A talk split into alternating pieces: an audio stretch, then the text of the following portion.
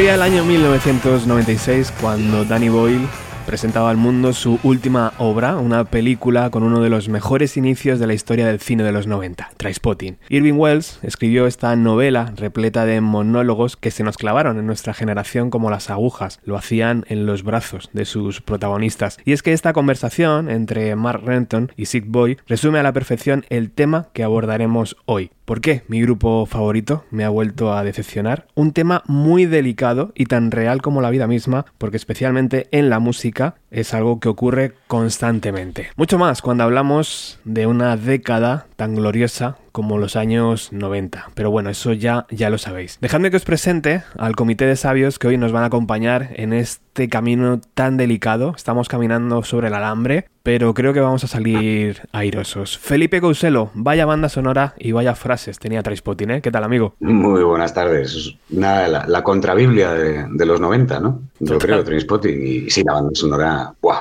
Terrible, terrible de buena. Bueno, ¿cómo estás? Lo primero, ¿todo bien?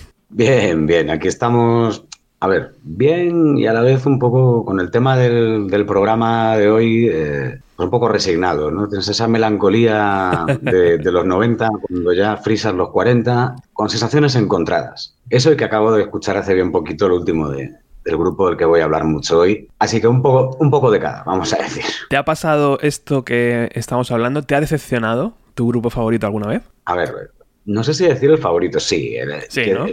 Si no es favorito, no tal, varias veces. varias veces. Vale, vale. Venga, pues ahora, ahora seguimos desarrollando todo esto. Iván Muñiz, director del documental Bienvenidos a la Radio, entre otros, y amigo personal de Danny Boyle, ¿cómo estás? Deprimido, me tienes deprimido, tío. Me has hecho venir a este programa para hablar mal de Neil Young y estoy triste, tengo que decirte.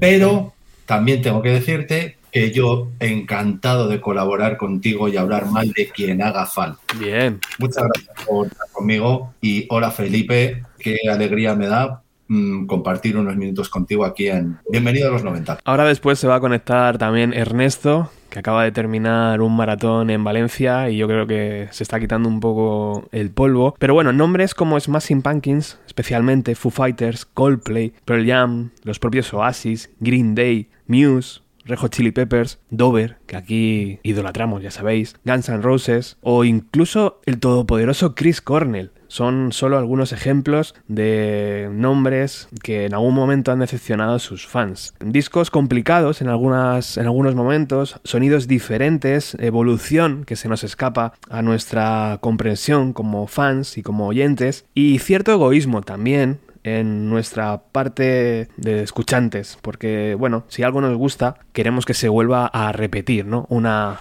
una y otra vez. Muchas veces nos pasa, nos pasa eso. Y es que se crea un vínculo, ¿no? Como muy personal, muy pasional y muy diferente en esto de la música. Cuando un artista te, te crea un universo como el Melancholy, ¿no? Por ejemplo, por hablar de un disco icónico de los años 90, uff, es muy difícil que te vuelva a dar algo así. Y en el caso de Smashing Pumpkins, el siguiente paso fue Adore, que nos encantó. Al principio no, pero luego sí. Pero claro, el último trabajo de, de Smashing nos ha dejado bastante fríos. Creo que ya está por aquí Ernesto. Dejadme un momento que le salude y ahora continuamos en nuestra conversación. Hola Ernesto, ¿qué tal? Hola, ¿qué tal? Muy buenas tardes. Oye, gracias tío por conectarte. Nada, un placer, como siempre. Aquí está Felipe Couselo, que es eh, también un gran amigo del programa. eh, Sí.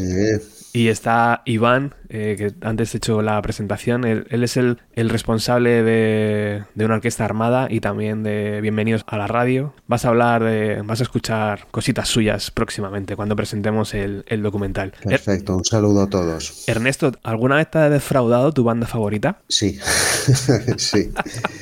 Sí, y con el tiempo mm, creo que mm, puedes llegar a entender parte de esa, de esa decepción, ¿no? Mm, te vas dando cuenta de cómo ha- has evolucionado tú, sobre todo, y, y cómo han evolucionado ellos, y, y sí, la decepción ha existido muchas veces.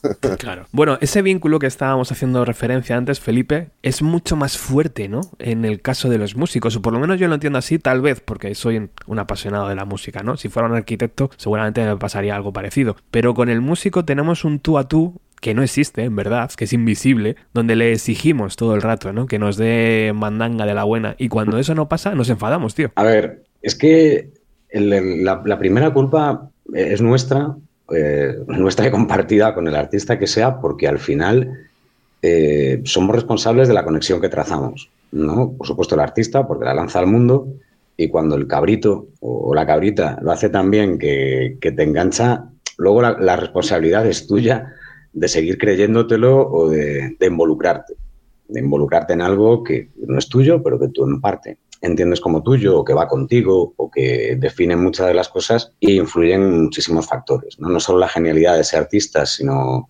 la época en la que sale la música, la edad con la que tú lo escuchas, el vínculo que se crea. Yo siempre digo lo mismo cuando hablamos de, de- de edades. ¿no? no puedes leer El Guardián en el Centeno por primera vez siendo adulto y esperar que sea El Guardián en el Centeno.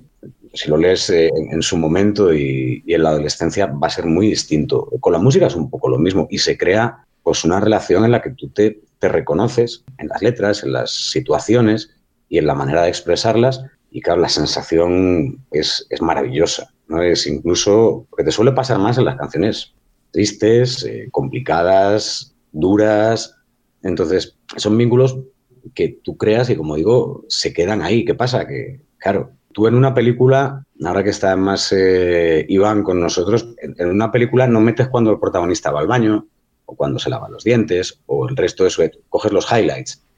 Los highlights, que son pues, canciones de 3, 4, 5 minutos, mmm, hacen que sea todo maravilloso. Pero ahí tiene que haber un proceso de edición en tu propia cabeza para no pasar de ahí. No sé, sí que es cierto que se crean vínculos tan, tan profundos que, que luego al final parte de ti se queda ahí, ¿no? Yo creo con, con, con un Melancholy, se queda con un, con un Dookie, se queda con, con tantos y tantos discos de, de, la época que te toca. Todo empezó, Iván, cuando Smashing Pumpkins presentaron el primer acto de su nuevo disco llamado A-Tune. El grupo de Telegram de Bienvenida a los 90 empezó a arder, después llegaron los medios especializados dando estopa y la verdad es que no es algo nuevo, ¿no? Porque Billy Corgan después del Machina ha hecho un poco de todo, pero ¿te ha decepcionado especialmente este primer acto del nuevo disco de Smashing Pumpkins, Iván? Es que yo no hablaría de decepción, porque de alguna manera al haber crecido escuchando grupos que cuando yo estaba creciendo ya habían desaparecido, no hay tiempo para la decepción.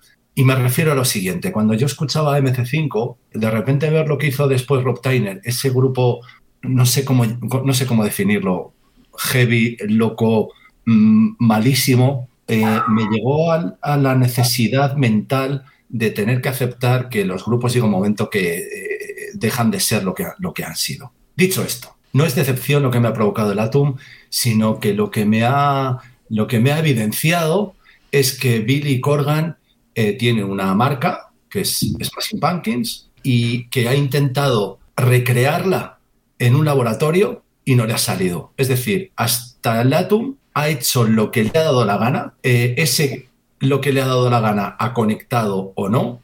Personalmente conmi conmigo sí ha conectado, tanto sus discos en solitario, el, el Future Embrace como el Fear, etcétera, etcétera, sí ha conectado, sí, pero este último no, porque ha intentado recrear lo que fueron, recrear ya de verdad lo que fueron Smashing Pumpkins hace 30 años y así nos lo ha vendido además.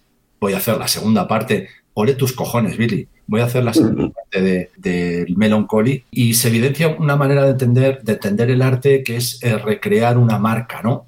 Hay muchos músicos que esa marca, músicos cineastas que esa marca es el sustento de su, de su vida opulenta, digámoslo por decirlo de una manera fina, y ya está. Y creo que, que Billy Corgan ha, ha errado, ha errado. O sea, no, no ha errado, sino que, que efectivamente esa varita mágica no existe. La necesidad de hacer un arte honesto es- es- se ha evidenciado y este Smashing Pumpkins de laboratorio en el que James Aija ni siquiera toca la guitarra, o sea, podría estar yo perfectamente ahí. Lo que pasa que, que, que no tengo el sex appeal que tiene James Aija, pero podría estar yo. ¿Por qué está James Aija? Porque es la marca y porque tiene que estar James Aija. O sea, ¿qué hace Jimmy Chamberlain ahí? Que si ni siquiera toca. Eso podríamos Sí, hacer sí. un programa entero sobre ese tema, ¿eh? Evidentemente. Claro, efectivamente. O sea, ¿qué, qué hace, qué hace Jimmy Chamberlain tocando Es un disco? O misterio, sea, tío.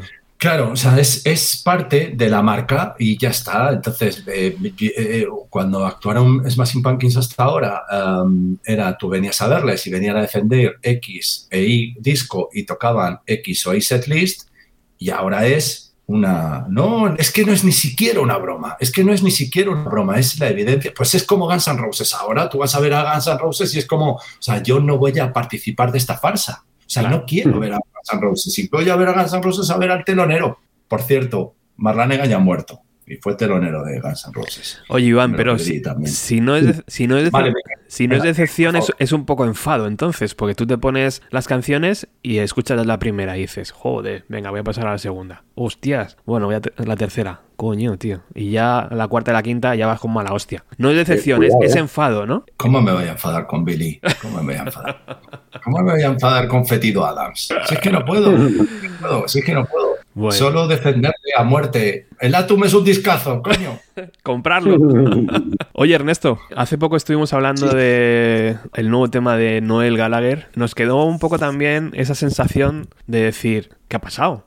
Y también es que somos un poco injustos, ¿no? Porque igual que yo no hago los programas eh, como los hacía hace 10 años, y seguramente Iván no haga sus documentales como los hacía hace 10 años, ni tú hagas la misma marca en los maratones ahora que hace 10 años, ahora seguramente hagas mejores, y Felipe posiblemente cuando empezó Carabé hacía otro tipo de Carabé. Sin embargo, al músico sí que le exigimos un poco que siempre nos dé cosa rica, ¿no? No, no le dejamos eh, evolucionar demasiado, ¿no? Si no nos mola su evolución. En el caso de Noel parece que va un poco por ahí la cosa, ¿no? Sí, bueno, es un poco lo que comentaba Felipe. Eh, cuando te enamoras de un tema, de un álbum, de un concierto, de una banda, de alguna forma eso pasa a ser parte tuya también. Lo interiorizas, interiorizas eh, ese arte, ¿no? Es lo bonito que tiene esto también. Y una vez está dentro tuyo, pues sigue una vida paralela a la que, sigue el autor, que el artista que, que ha hecho aquello, ¿no? Y muchas veces sobre todo al principio, ¿no? Te choca que, que, no coincide lo que está haciendo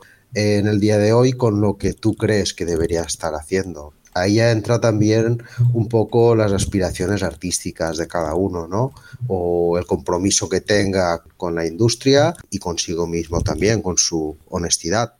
Por lo que comentabas de Noel, bueno, pues... Eh, él mismo dijo, ¿no? Hace años que Oasis, la última etapa de Oasis se convirtió en básicamente aquello se trataba de amasar dinero y ya está. Y ahora pues está en solitario desde 2011, si no recuerdo mal, uh -huh. con una propuesta que al principio todavía era muy comparable con, con, los tiempos de Oasis y ahora es algo más, más novedoso. Sin embargo, en el caso de Oasis, es verdad que tú miras a Liam Gallagher, al hermano pequeño, y él sigue como un poco la inercia ¿no? de, del rock, eh, no se meten demasiado fregados, sí hace alguna colaboración, sin embargo, no él, ¿no? El compositor sí que es verdad que ha hecho ahí como un esfuerzo, ¿no? Eh, otros productores, otro sonido, y es ahí donde, donde muchas veces pues no estamos a gusto, ¿no? Los los, los, fans. Sí, un poco por las inquietudes de cada uno. Bueno, claro. Pues Liam, su inquietud es seguir en esto y, y, dedicarse a lo que sabe hacer. Sabe que es sota caballo rey y no, no va a hacer otra cosa.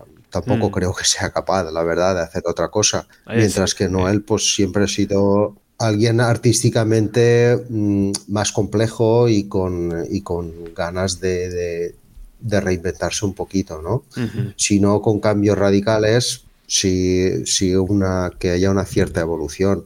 A ver, eh, Paco Pérez Brián lo dijo una vez, eh, aquí solo hay un independiente y se llama Bob Dylan.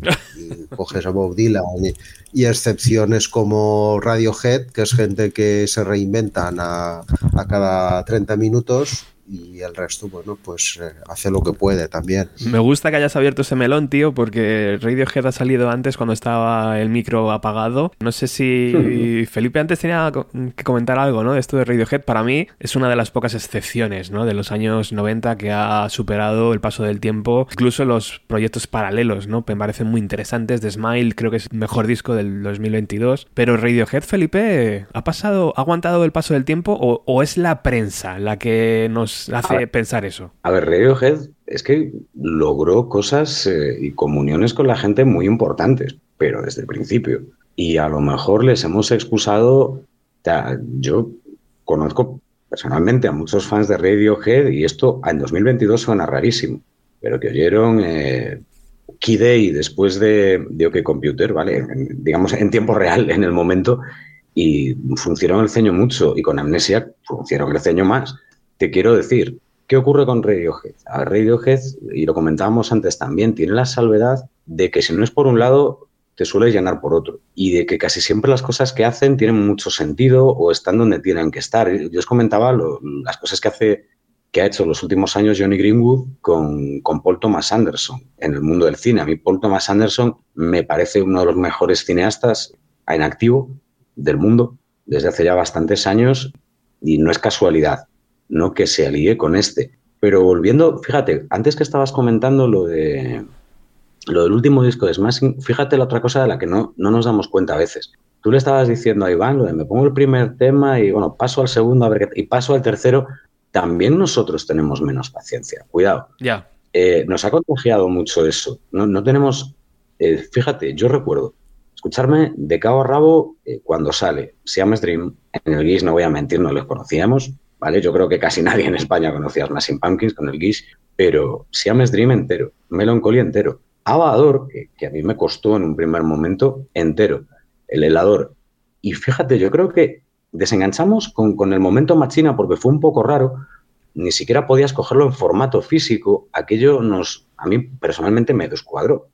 ¿no? Estamos hablando el, el año 2000, estamos hablando de una banda que además cuida, cuidaba mucho las, las, ediciones físicas y de repente eso se pierde. Y a partir de ahí vivimos en, un futuro incierto en el que no va a haber Smashing Pumpkins hasta que llega y resulta que no tuvimos tampoco tanta paciencia en escuchar. Entonces, sí que yo entiendo que a ver, Billy Corgan es, es eh, más melodramático de lo que pueda ser Tom York y, y, compañía, si te fijas bien. Ellos mismos tiraron hacia un tipo de música que, que, de una manera muy artificial, pero se puede interpretar como más fría.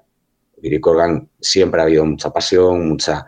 Cuando no son unas secciones de cuerdas bestiales en Melancholy, son unas guitarras afiladísimas. Siempre intenta... Eh, es un sentimiento muy over the top, ¿no? Como dicen allí. Él es muy hiperbólico muchas veces.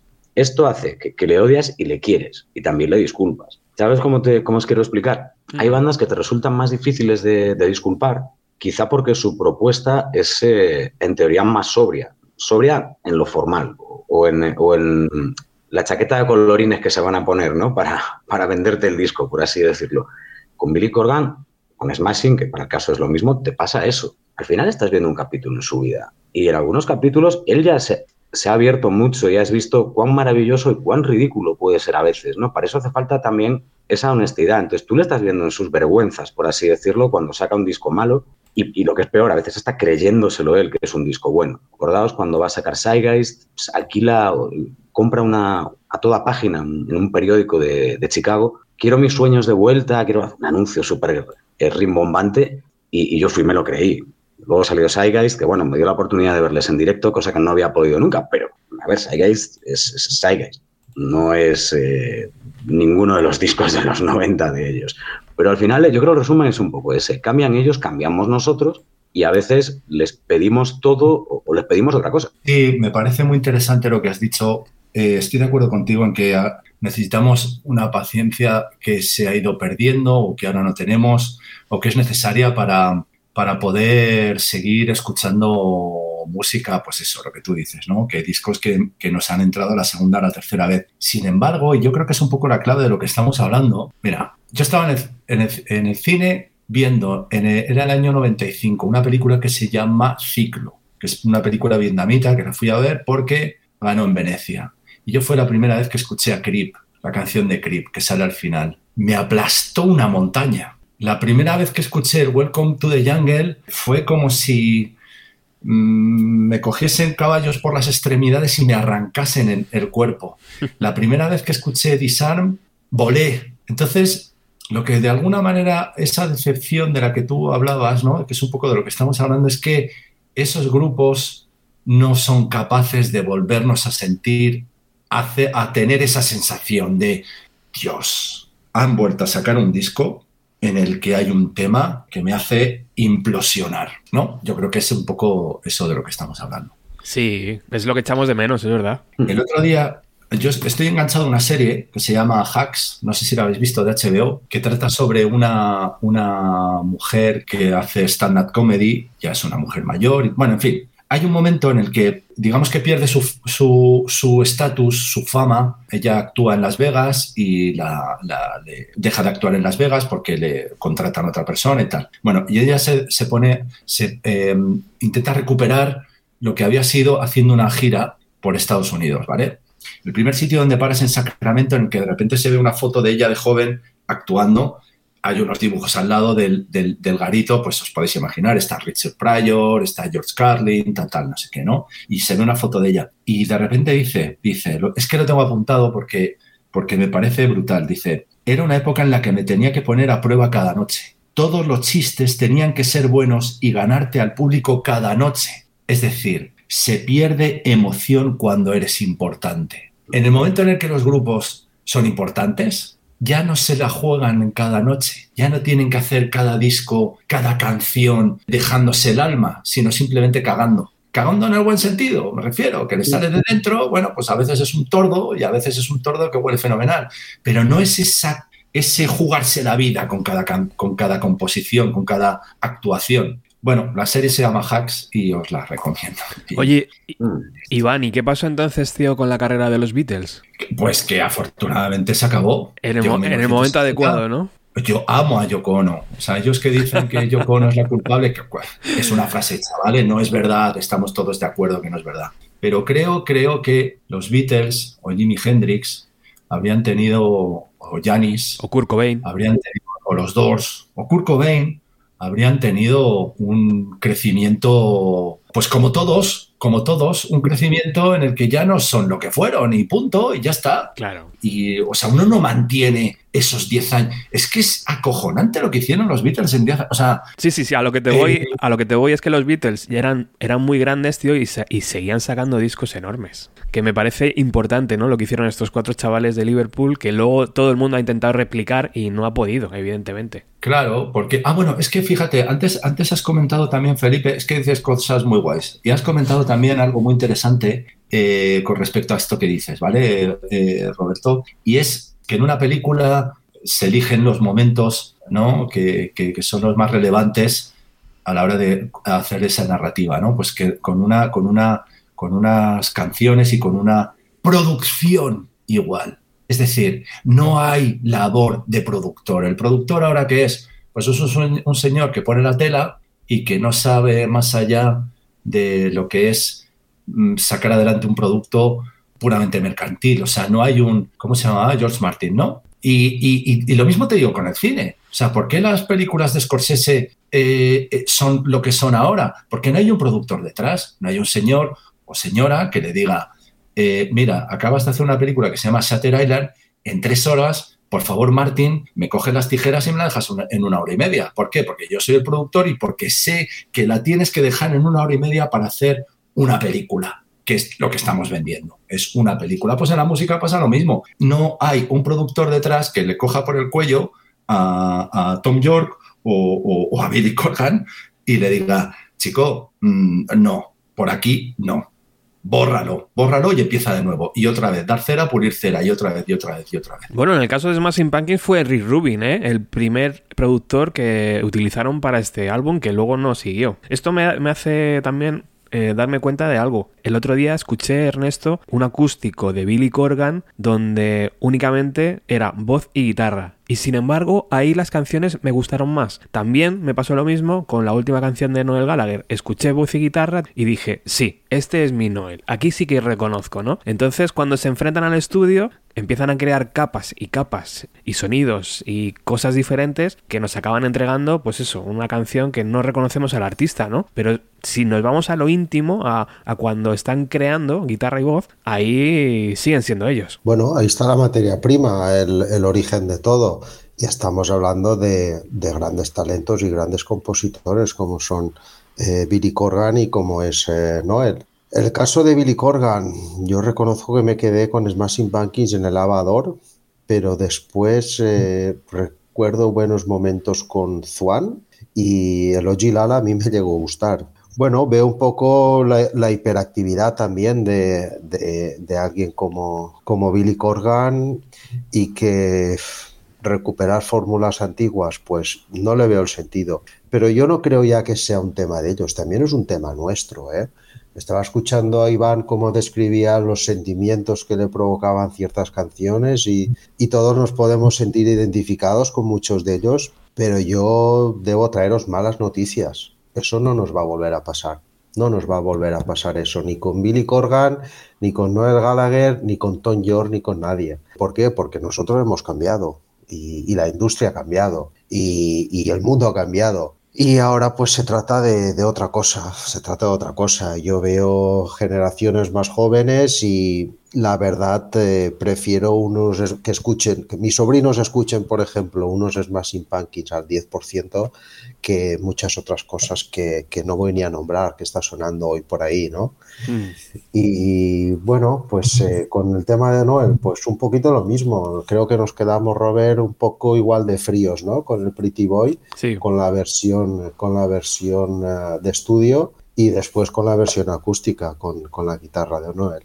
Sí, la materia prima sigue estando ahí, pero nosotros hemos cambiado, la industria ha cambiado, el mundo ha cambiado y se tienen que mover por, por, otros derroteros. Al final siguen teniendo facturas que pagar. Yo creo que una de las bandas que mejor ejemplifica esto es Coldplay. Coldplay lanzó dos, tal vez tres, álbumes increíbles. Parachutes, ¿os acordáis? En aquel finales de los años 90, 2000 y A Rose of Blood to the Head, que fue también impresionante ese LP. Y a partir de ahí se han diluido, se han convertido en un grupo que tiene que pagar facturas y que ha conquistado el mercado americano haciendo pop. Fíjate, os diría más, compraría los Coldplay de Viva, la Vida y de Paradise, por ejemplo, que es un tema super pop, ¿no? Que me recuerda a momentos de decir, bueno, eh, somos británicos y tenemos una cultura pop exquisita y vamos a intentar hacer canciones pop que se venden y que llenan estadios, a muchas cosas que luego han hecho Coldplay. Yo creo que es,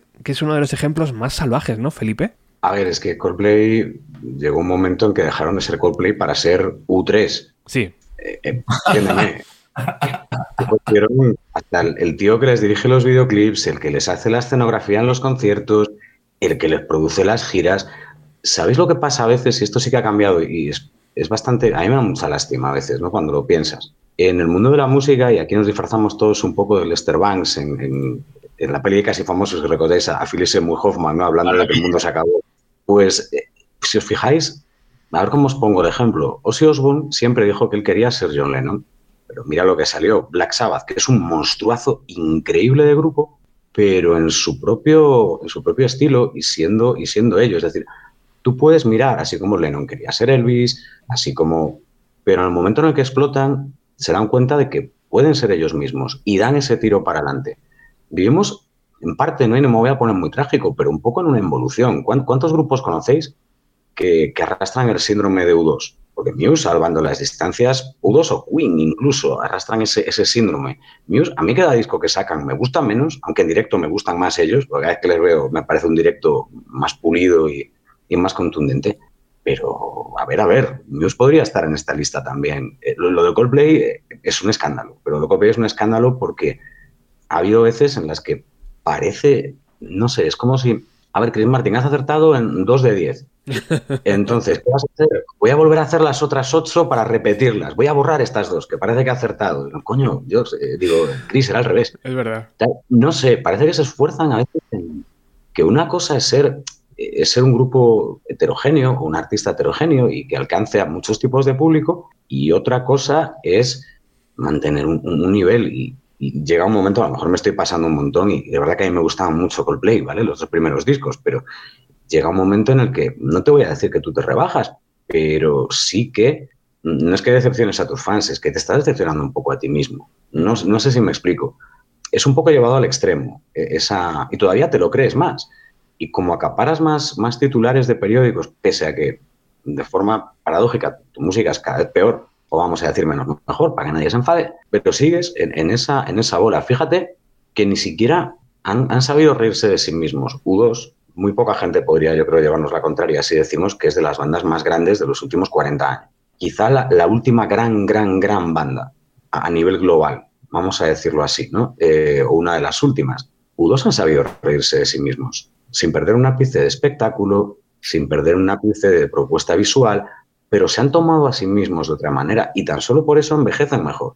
Eh, fíjate que hoy hemos entrado con Trainspotting. ¿Alguno de vosotros ha visto la, la segunda parte de Trainspotting? Sí. La, la película. Yo, yo, no lo voy a decir en voz alta por no hacer el spoiler, pero deberíamos estar muy atentos a, a, la última secuencia y al último plano, a lo que suena, la canción que suena y, y, y en qué versión, vamos a decir, y a lo que está enseñando. A lo mejor es que todos somos Renton con cuarenta y tantos años cuando fuimos Renton con 20. Entonces, pero los artistas incluidos. Y sin embargo, el oyente, Iván, el oyente que esté escuchando también nos puede responder, vale, pero es que Coldplay llena el Vicente, bueno, el Vicente Calderón ya no existe, pero llena, llena el Bernabéu. Y es que Muse llena el Within Center.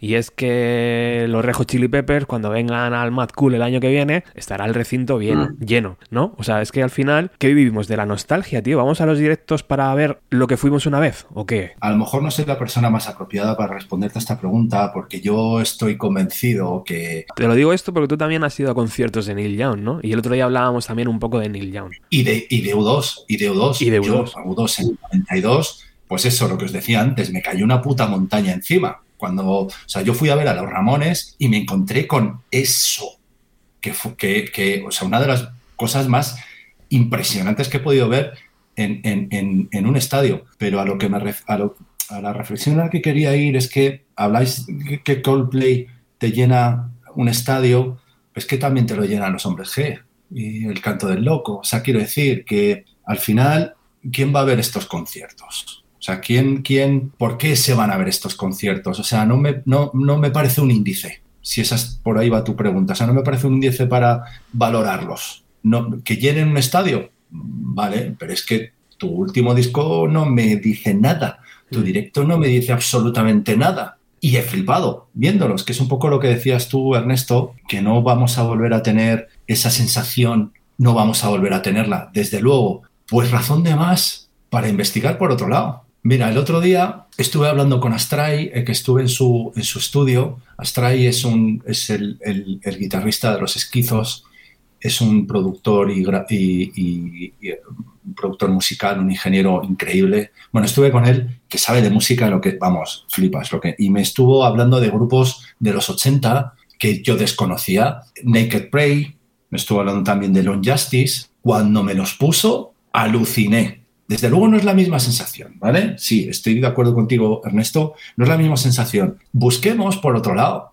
Hay un grupo a mí actual que me, que me gusta muchísimo y que me ha acercado a esa sensación que es Biznaga. Y te estoy hablando del último disco, ¿eh? no, no de los primeros. Te estoy hablando del último disco. O sea, tienen unos pedazos de temones y tienen un pedazo de directo que yo no necesito que me diga el cartel del Macul a quien tengo que escuchar o dejar de escuchar. He escuchado estos grupos te digo Biznaga como, que te, como te puedo decir otros. Indaguemos por otro lado, o sea, busquemos por otro lado. Que saca un disco Liam Gallagher, que saca un disco eh, Radiohead o que Tom York hace un proyecto en, paralelo. Nos, eh, por supuesto, eh, sigamos escuchándoles, que saca es, eso, Billy Corgan que se llama Atún, eso, dejémoslo en eso. Bueno, pues escuchémoslo.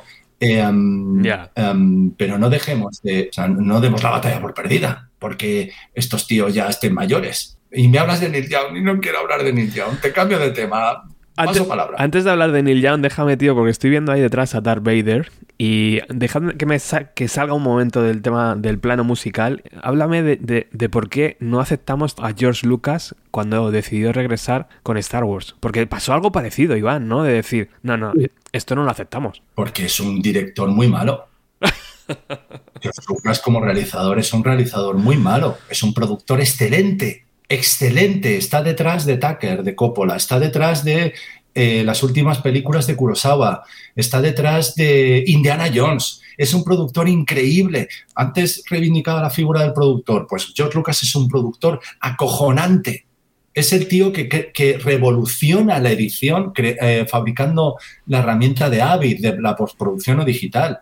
Pero como director, pero, pero chico, ¿cómo te pones a dirigir lo que hizo después? O sea, son un auténtico tostón. La segunda trilogía que hizo es un tostón, es una cosa infumable, está muy mal dirigida, es aburrida. Son películas aburridas. ¿Con qué juega? Con la nostalgia, con personajes. Sale Darth Vader y a todos nos, nos viene ese recuerdo, ¿no? Del que, de, de- lo que hablábamos antes, ¿no? Ese- esa sensación que buscamos constantemente, ¿no? De volver a tener esa sensación. Pero, a ver, te voy a hacer una peli, además un poco con el mismo. La primera es, es, es más, espectacular. Eh, la segunda te la dejo ahí en un término medio. La tercera es oscura. ¿La tercera es oscura? ¿Por qué? Porque se cae un tío a la, lava y porque se queda sin piernas, pero. Pero. Pero. eh, Es un poco lo que decía antes de Smashing Pumpkins. Es una película de laboratorio. Es una película que juega con una serie de elementos y se pone aquí a. a- voy a volver a hacer la misma historia, ¿no? Bueno, pues mm, a mí no me tomas el pelo.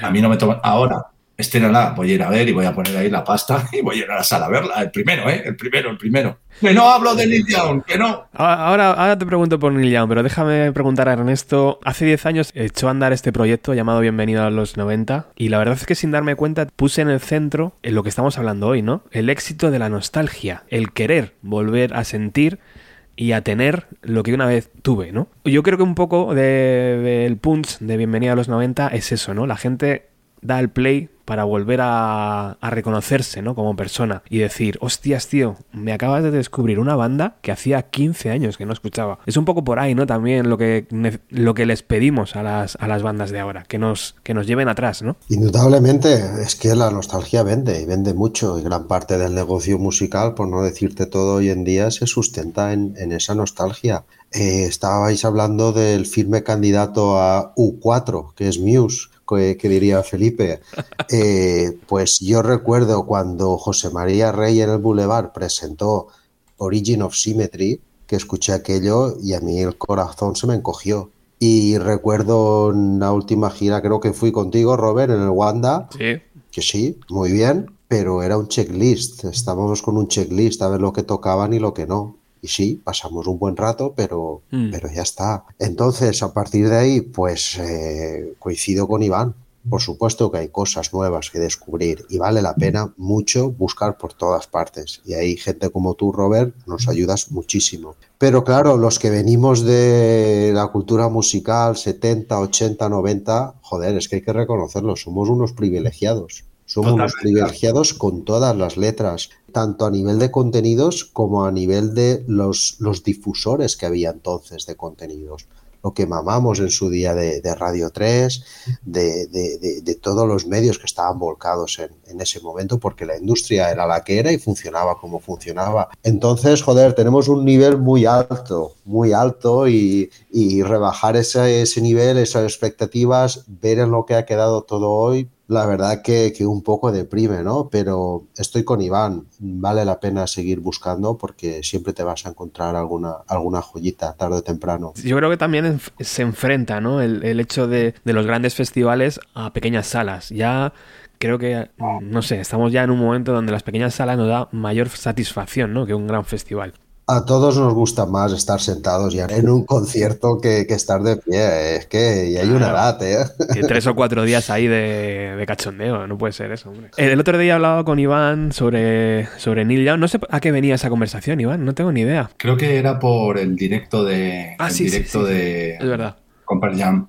Es verdad que, que tenemos ya noticias que posiblemente el año que viene salga, editado en- en- con buen sonido. Y hablábamos de... Iván me decía que, que también le había decepcionado un pelín, ¿no? Los últimos LPs, desde aquel Monsanto Years. No ha vuelto a sacar nada de- decente, ¿no? Neil Young para mí eh, es, un, eh, eh, es un perfil de creador de- de, mm, al estilo de Prince. O sea, son gente que, que, que tiene una diarre- diarrea creativa Sí. impresionante. O sea, um, están todo el día componiendo, ya sea, fin, eh, con, todo tipo de influencias. Pues te voy a hacer un disco acústico, pues te voy a hacer un disco solo con la guitarra eléctrica y efectos, pues te voy a hacer un disco de country, pues te voy a hacer un disco de...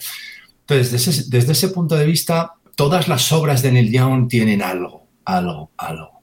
Pero ese montaña que te aplasta, a mí desde el Monsanto Years no, no, no lo he vuelto, no lo he vuelto a, a vivir. Es la frase que, que dijo Rafa en un concierto de los chicos, estaba cantando The Price y de repente soltó la frase en mitad de la canción, la canción es en inglés, y me soltó en mitad de la canción. Neil Young, a ver cuándo sacas un disco bueno.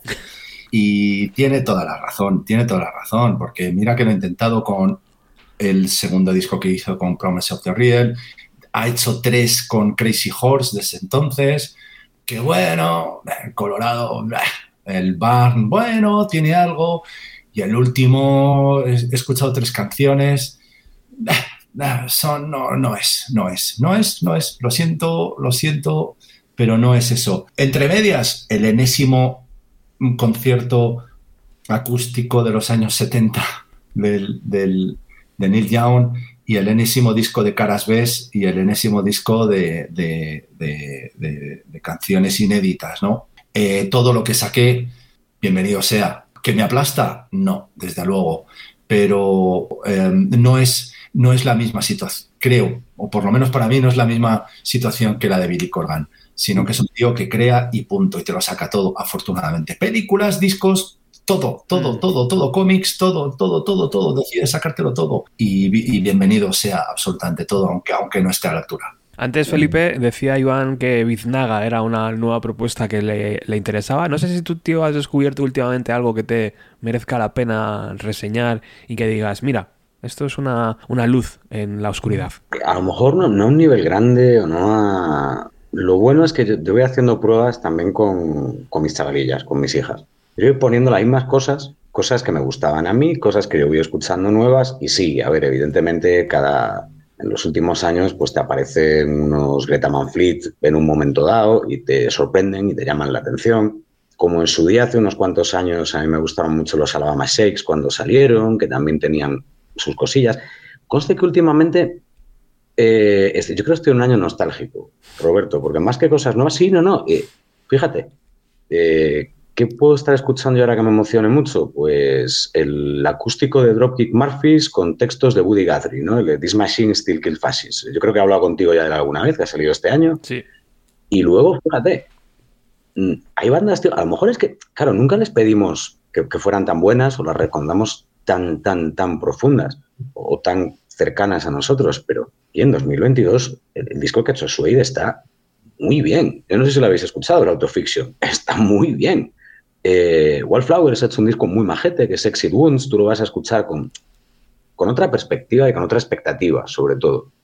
¿Sabes lo que pasa? Que te da la impresión de que la mayoría de, la música que nos gusta es de una época en la que, la que el más tonto hace relojes y estamos en una época ahora en la que el más listo se tiene que conformar con arreglarlos. O, o al menos la impresión que me da. Entonces te cuesta más eh, encontrar, encontrar cositas. Que hay gente que saca muchas cosas y, hombre, a mí, a mí me gustan, me, me, gustaban bastante, a lo mejor se han pasado un poco este año, los eh, King Gizzard and the Lizard Wizard, no sé si, si los conocéis, bueno, Mm. se han sacado como cuatro eh, discos, yo creo, a lo largo de 2022, Sí, sí. que pasarse un poquito. Tienen diarrea Hay que filtrar. Sí, sí.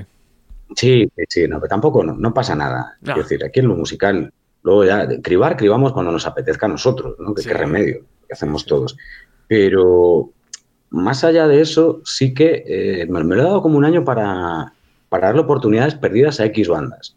Y, y a veces, gracias a lo que está pasando hoy en día, lo mejor que vas a escuchar cuando vas a una sala de cine, a lo mejor va a ser en, en la cosa más comercial del mundo, que es eh, las cosas que hace James Gunn, pero te mete una banda sonora de los 70, de los 80, de los 90, que te deja súper descolocado. Ha- Hace poco salió un tráiler de, de lo que va a ser la tercera parte de Los Guardianes de la Galaxia.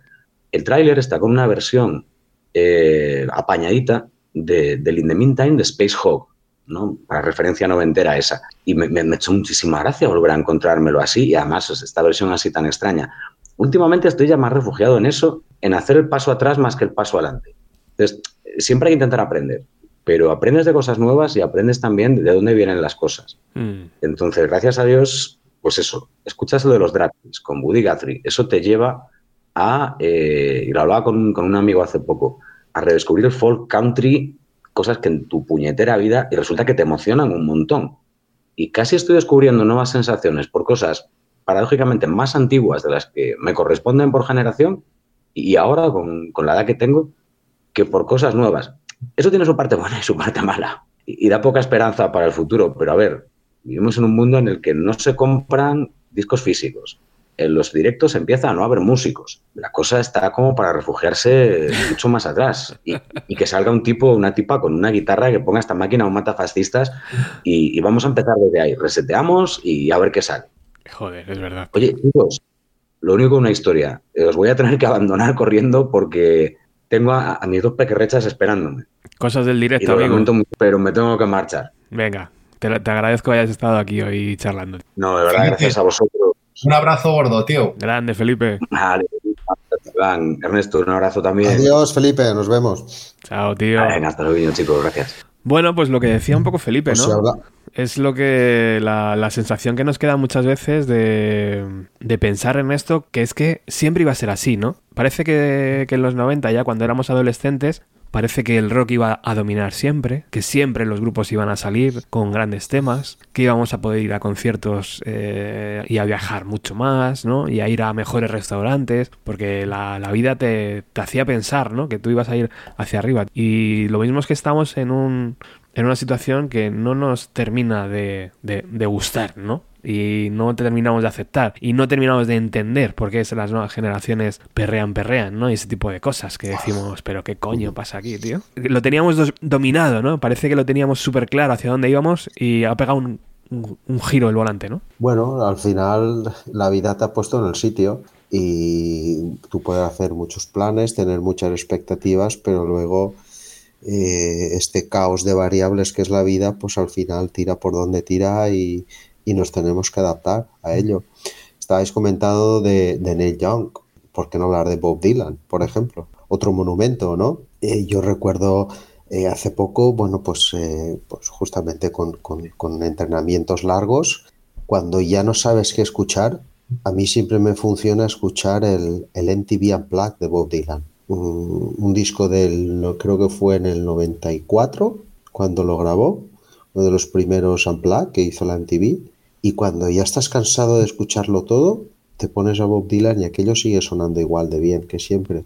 Y eso reconforta mucho, ¿eh? Reconforta mucho saber que, que siempre vas a tener ahí a Dylan, en el caso de Iván a Neil Young, y, y no sé, creo que son activos que tenemos ahí y que, y que los vamos a tener siempre. Que podemos descubrir cosas nuevas, por supuesto, pero esta gente los vamos a tener ahí siempre. A mí me flipa eh, Miles Kane, que es un británico que también colabora con, con el cantante de Arctic Monkeys. Pero como tenemos esa mezcla rara en el programa, a mí también me flipa esto, que todavía creo que no lo tenéis, pero os lo voy a hacer llegar rápidamente. Para los oyentes que, que estáis escuchando, es el disco del décimo aniversario del programa, donde hay 15 bandas. Bueno, yo no conocía en su momento. Estaba eh, No Dogs, estaba Craneón, Avador, Gioza, por ejemplo, Rosie Finch, ¿no? Y cosas, grupos así que yo en un momento dado no conocía y que con el paso del tiempo, Radio 75 por ejemplo, con el paso del tiempo me he dado cuenta que ahí, ¿no? Estaba realmente la luz que iluminaba el camino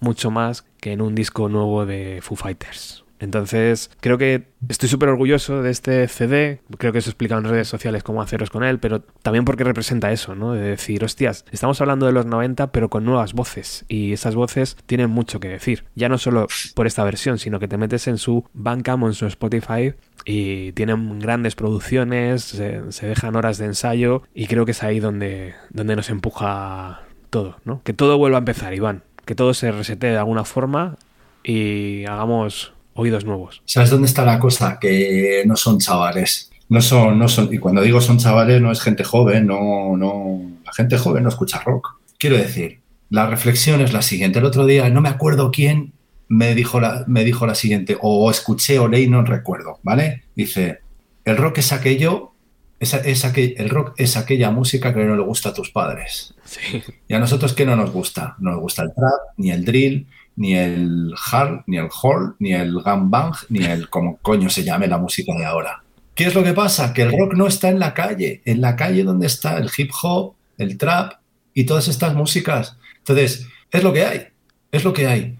La música rock comienza en la adolescencia y la música uh, que nosotros escuchamos no la escuchan los chavales con cuentagotas, con cuentagotas. O sea, por ejemplo, sí, el concierto que estuve de Biznaga en Hortaleza, sí, había chaval, muchas chavalas, uh, muchos chavales, gente, pero bueno, no dejaban de ser ventañeros. O sea, no, no, no era ir a las ventas a ver a los Cure con 16 años. A eso me refiero. O van a, pues eso, sí, a Coldplay o al festival del momento, tal, a, a pasárselo bien. Pero, pero la música que escuchamos nosotros no es, no es el rock de ahora, el rock de ahora está en otro lado. Yo que tengo alumnos, doy clases a, a, chicos y chicas um, adolescentes de desde 12 años hasta 17, 18 años y les hablo de grupos, o sea, no es que les hable de grupos rarísimos, les hablo de, pues, no conocen a los Cramps, no conocen, entiendo que no puedan conocer a Marlanegan, pero es que la música que escuchan es esto de lo que abominamos nosotros. Pero es que es lo que está en la calle, es que es lo que a ellos les interesa, es que habla de las cosas que a ellos les interesa. ¿A nosotros qué nos interesaba con esa edad? ¿Fumar porros? ¿Empujar? ¿Y beber? ¿Y fuck the police? Y eso es lo que nos interesaba. Y, y, es lo que, y, es lo que, y es lo que ha, cap ha capitalizado la calle esos estilos de música. Y el rock ahora mismo está ahí. Mm. Oye, no está ni en Neil Young, sí. no está ni en Billy Corgan, no está, no está ni siquiera en Biznaga, no está ni siquiera en esos grupos, está en, en, en, en, una cosa horrible, horrible, quiero decir, horrible porque yo lo escucho y a mí me parece horrible, pero, pero a mis hijos de 13 y 18 años les fascina esa música. Oye, ya para finalizar, quería haceros una observación, no sé si estáis de acuerdo conmigo. Acabas de hablar de Mark Lanegan, Iván, y bueno, tú sabes perfectamente que en este programa besamos el, el suelo que ha, que ha, pisado ese hombre, y sin embargo tengo la sensación que Mark Lanegan ha sobrevivido al paso del tiempo excelentemente, porque él estaba al mando de su proyecto, ¿no? Entonces se metía en un charco o no si él quería. Sin embargo, Pearl Jam, los últimos LPs, pues decías, hostias, tío, qué durillo escuchar esto, no conecto del todo con, con ello, ¿no? ¿Por qué? Porque hay cinco personas, cinco personalidades luchando y tirando hacia diferentes lados, que posiblemente Eddie Vedder sea el que tire más, pero claro, ahí está Stone Gossard, Mike McGrady, etcétera, etcétera, intentando hacer un proyecto común. Sin embargo, Mark Lanegan ha pasado los años, es complicado, ¿no? Encontrar un disco que te decepcione. Siempre hay cosas interesantes. ¿Crees que por ahí va la cosa también? ¿Crees, creéis que va la cosa también por ahí? De decir, bueno, como yo soy el autor de mi programa, en este caso de Bienvenido a los 90, voy a decepcionar si me meto yo en un charco, ¿sabes? Pero si tuviera un equipo detrás, ¿no? Sería como diferente, diferentes voces, diferentes propuestas, diferentes secciones que van cambiando, ¿no? Yo te diría que la clave está en la honestidad. ¿Dónde está la honestidad? Ni idea, no tengo ni idea. No, no, no, sé, no sé qué, no sé cómo definirla. Pero Mark Lanegan es honesto. Uh, la última etapa de Pearl Jam, bueno, no es tan honesta y creo que van por ahí los tiros. Él es capaz de hacer lo que le sale del alma, es capaz de, de, renunciar a estar en megabandas por hacer lo que, lo que a él le llama, que es crear y, y punto, ¿no? Es un poco lo que pasa en la película de Elvis, ¿no? Cuando B.B. King le dice, pero déjate de rollos, tío, haz tu propio sello y haz tu propia música. Bueno, pues Elvis decidió seguir viviendo esa vida de lujo y de jets privados bueno, pues ese es el precio, perder la honestidad. También estamos en una época que yo creo que de los últimos 50 años es cuando los productores, los artistas, tienen mayor control sobre su, sobre su, sobre su arte, pienso yo. A nivel de difusión, quizá ha cambiado todo muchísimo, todos sabemos cómo está la industria, pero sí que tienen un, un mayor control.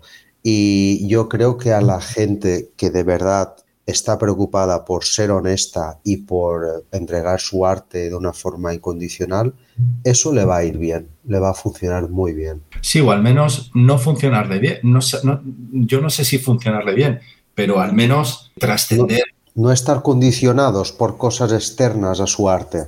Claro, exactamente. Sí, sí, totalmente de acuerdo. Es un poco lo que queríamos hablar hoy, ¿no? Y compartir con todos vosotros esta nueva tendencia de la industria que no entendemos, esta adaptación de decir, bueno, o aceptamos o morimos, ¿no? La decepción que a veces nos, nos lleva, ¿no? Por la calle de la amargura cuando compramos un disco o cuando escuchamos un disco, esa pasión que ponemos en las bandas, ¿no? Y en ese artista que realmente no conocemos, pero que parece nuestro, uno de nuestros mejores amigos, ¿no? Y de repente te llevas un chasco. Es un poco lo que quería hablar con Felipe, con Ernesto y con Iván en el Bienvenido a los 90 de hoy, porque me lo he encontrado muchas veces. En el grupo de Telegram de, lo- de Bienvenido a los 90 se ha hablado un montón de veces sobre eso. Eh, cualquier artículo que leas de, del último LP de Smashing Pumpkins, bueno, ahí hay verdaderas carnicerías de, de comentarios negativos sobre la obra de Billy Corgan. Y bueno, pues quería un poco también con los sabios de Bienvenido a los 90, ¿no? Para que nos iluminen un poco el camino de, todo esto. Y yo creo que el resumen, la clave de todo esto, ¿no? Lo ha puesto antes Ernesto, en plan, nosotros tampoco somos los mismos ya. Entonces es difícil, ¿no? Que un disarm te vuelva a salpicar aunque lo tengas aunque lo tengas delante de los ojos. Puede ser, Ernesto, ¿no? Sí, y, siguiendo con el argumento de Iván, igual nosotros estamos hablando ya a las siguientes generaciones, igual que nuestros sobre, sobre el reggaetón, por ejemplo, por deciros algo, al final lo he dicho, igual que nuestros padres nos hablaban a nosotros sobre The Cure o, Sí. o The Cramps, por ejemplo. Os agradezco mucho que hayáis estado aquí hoy. Tal vez teníamos que haber invitado a algún músico, ¿no? Para haberle dado caña. Aunque bueno, Iván es músico. Bueno, yo me. A ver, decir que soy músico es un poco. Bueno, más que nosotros, entiéndeme. Sí, es una afición, sí, desde luego es una afición. Eh, yo intento hacerlo, lo más, pasármelo bien. Es, es- para mí es, es el, el intento con la música, es pasármelo bien, no es. O sea, no tengo ninguna necesidad de, de hacer otra, otra, de hacerlo con otra intención, como poder ser un músico que intenta ganarse la vida. Entonces, bueno, en ese sentido me siento muy honesto. Mm, No es comparable, no es comparable. No es comparable lo que yo puedo hacer con, con cualquier otro músico, porque yo no, no tengo, vamos, ni la más mínima intención de, de poder vivir de ello, de tener alguna carrera un poco más o menos larga, sino que, que es hacerlo para mí, mis conciertitos y ya está, no, no mucho más. Em, Ernesto, estoy viendo aquí ahora mismo, porque tengo abierto en la pantalla de al lado, el montaje de la edición del documental y tú nos has enviado tu plano con Oasis, ¿verdad? Sí, sí, correcto. Es un spoiler, que es que se viene, documental. que se viene, se viene. Se viene el día 29 de, de diciembre para la gente que esté en Madrid. Luego ya intentaremos ir también a Valencia, Ernesto, no te preocupes. Y intentaremos hacer cosillas por todas las ciudades.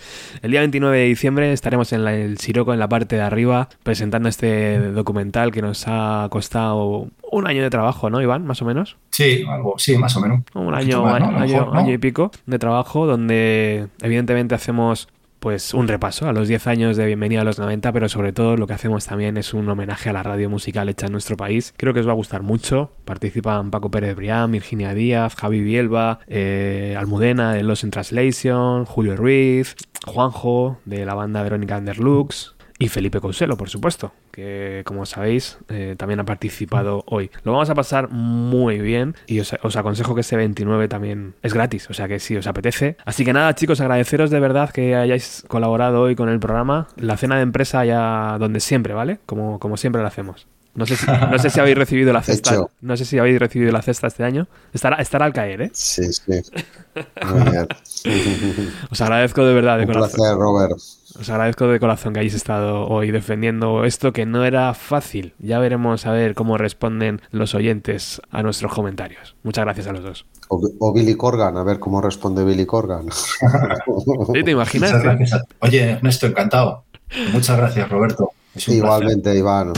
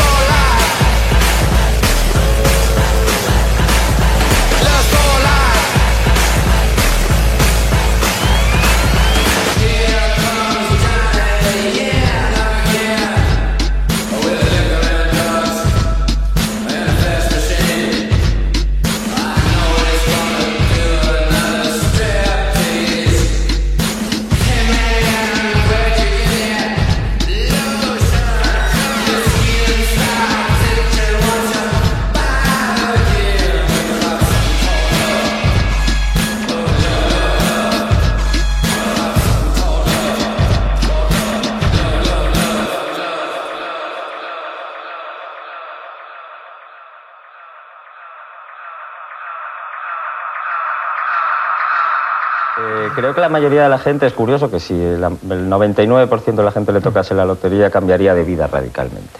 Eh, cambiaría hasta de mujer, de trabajo, de, de sitio donde vive, de coche, lo cual nos hace pensar que la mayoría de la gente no está muy contenta con la vida que lleva, esperando un cambio, cuando un cambio, por, por- por extraño que sea, es mejor que, que la normalidad, que el aburrimiento. Bienvenido a los 90. Con Roberto Martínez. Estos son amigos.